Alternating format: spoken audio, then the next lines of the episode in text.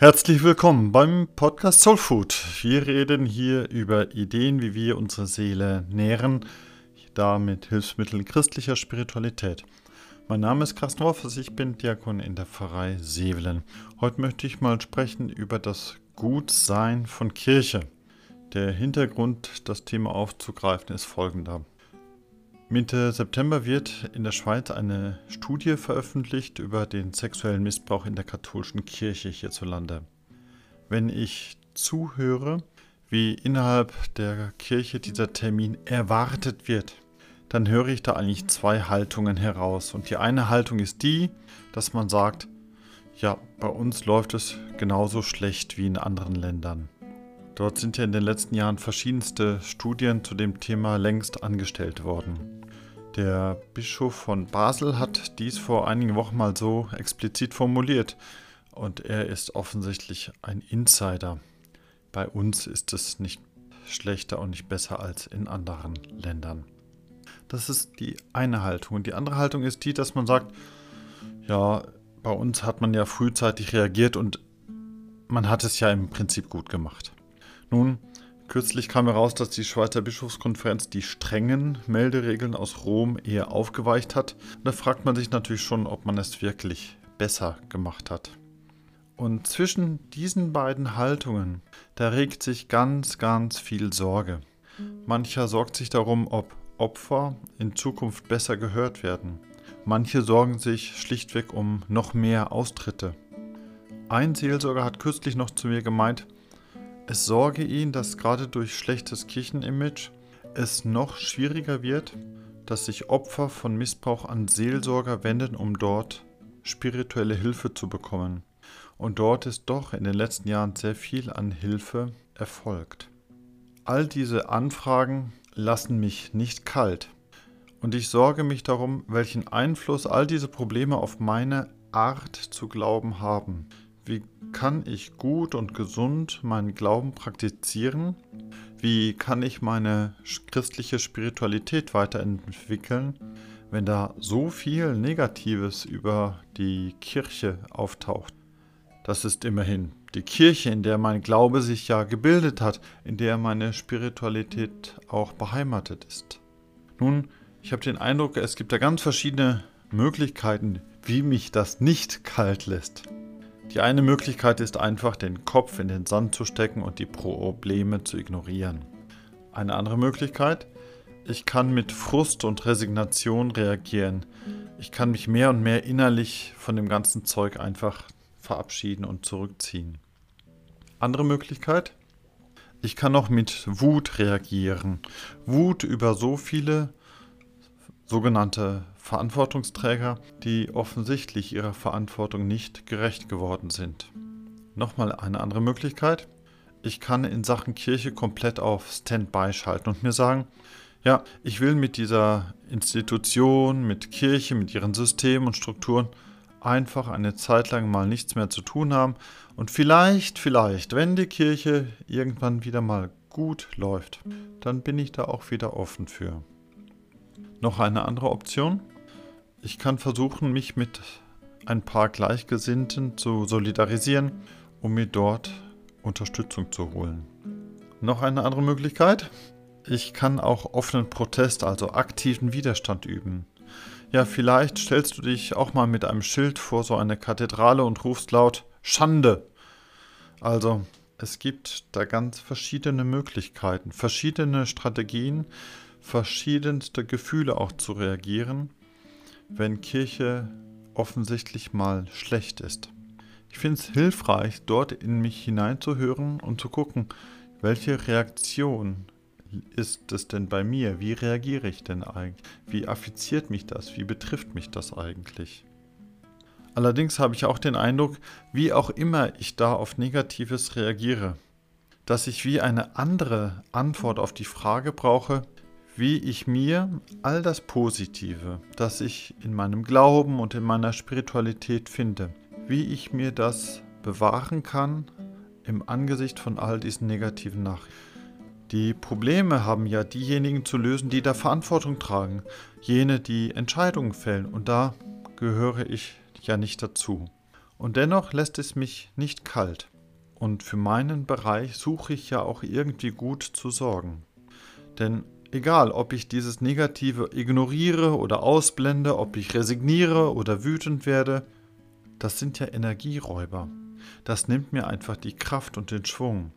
Ich versuche wahrlich nicht, vor all dem Negativen davon zu laufen oder die Augen von dem ganzen Mist zu verschließen. Nein. Ich versuche, dass das Gute gut bleiben kann. Dass ich Kraft und Energie für das Gute habe. Dass ich mir bewusst bin, bewusst werde, dass ich all das Positive nicht vergesse oder ausblende. Ich habe in den vergangenen Wochen mehrfach Anlauf genommen, um mir klar zu werden, was mir denn persönlich hilft, um das Positive zu halten und zugleich mich vor dem Negativen zu schützen, um gut für die eigene Gesundheit meiner Spiritualität zu sorgen. Und da merke ich, in unserer Zeit ist das nicht einfach. Ich hole mir da deswegen heute mal etwas Hilfe. Vor etwa drei Jahren kam nämlich ein Buch heraus von dem Theologen Scott McKnight, das er in Zusammenarbeit mit seiner Tochter Laura Beringer veröffentlicht hat. Der Titel dieses Buches lautet A Church Called Toff, also eine Kirche, die gut genannt werden kann. Toff ist nun das biblische Wort für gut. Und genau das ist ja der Ansatz dort, den McKnight und Beringer mit ihrem Buch verfolgen dass sie sagen, wir erleben viel Schlechtes in unserer Kirche. Aber eine Kirche ist doch gut, wenn sie im biblischen Sinne gut ist. Das Buch ist in der Tat damals entstanden als Aufdeckung von sexuellem Missbrauch wie auch Grenzüberschreitungen gegenüber Frauen im Zuge der MeToo-Sache, gerade in den Kirchen in den USA weit aufge, aufbereitet wurde. Nun, in diesem Buch dreht sich so die erste Hälfte um all das Schlechte, das da passiert ist. Da werden Fälle benannt, da werden Muster und Strategien aufgezeigt und die Namen vieler Täter werden dort nicht verschwiegen. Ein sehr mutiges Buch, finde ich. Die zweite Hälfte des Buches dreht sich aber dann um das Gutsein von Kirche. Wenn da so viel Schlechtes passiert, wie kann Kirche gut sein? Wie kann Kirche wieder gut werden? Nun, ich möchte für heute mal ein paar dieser Punkte, die McKnight und Beringer dort benennen, für meine Situation heranziehen und schauen, wie es mir helfen könnte.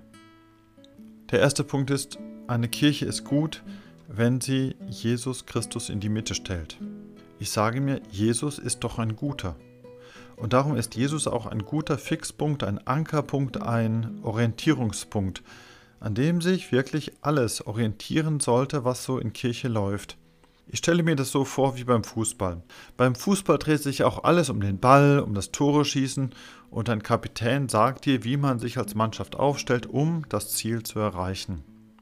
Und dann wäre bei der Kirche Jesus sowohl der Ball, der Rasen, das Tor und auch der Kapitän zugleich.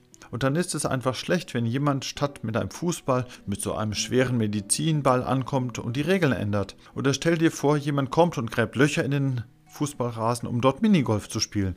Das wäre ausgesprochen schlecht.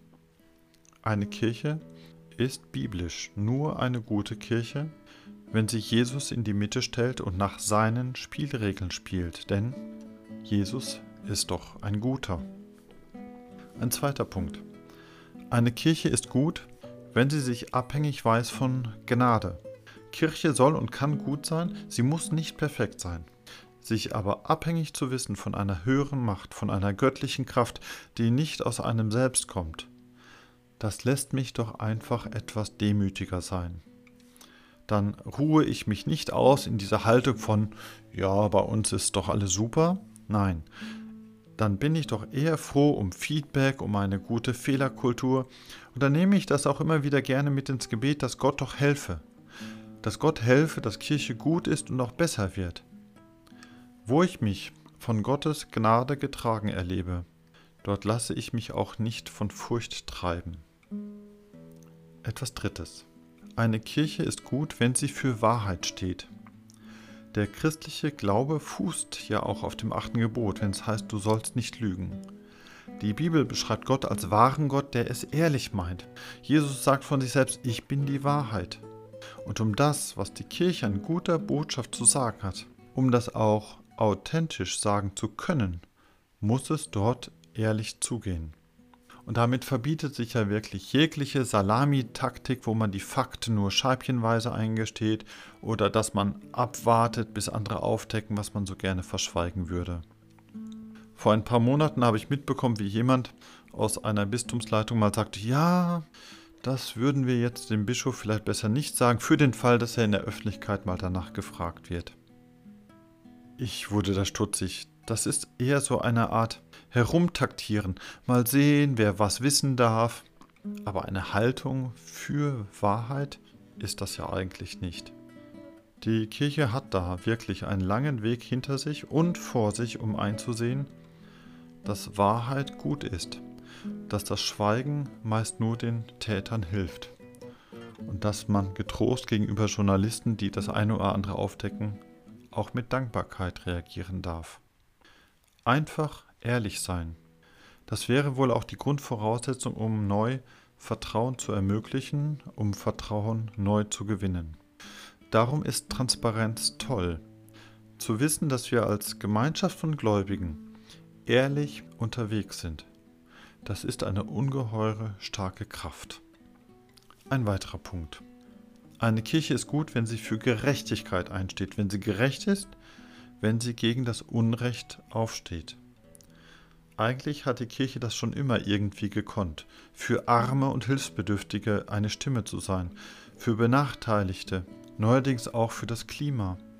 Ähnlich wie bei der Wahrheit gilt auch hier, du kannst diese Botschaft nur authentisch sagen, wenn du den eigenen Laden aufgeräumt hast. Du musst nicht mit Steinen werfen, wenn du im Glashaus sitzt. Aber zu wissen, dass man sich gemeinsam für Fairness einsetzt und selbst gut darum bemüht ist, gerecht unterwegs zu sein.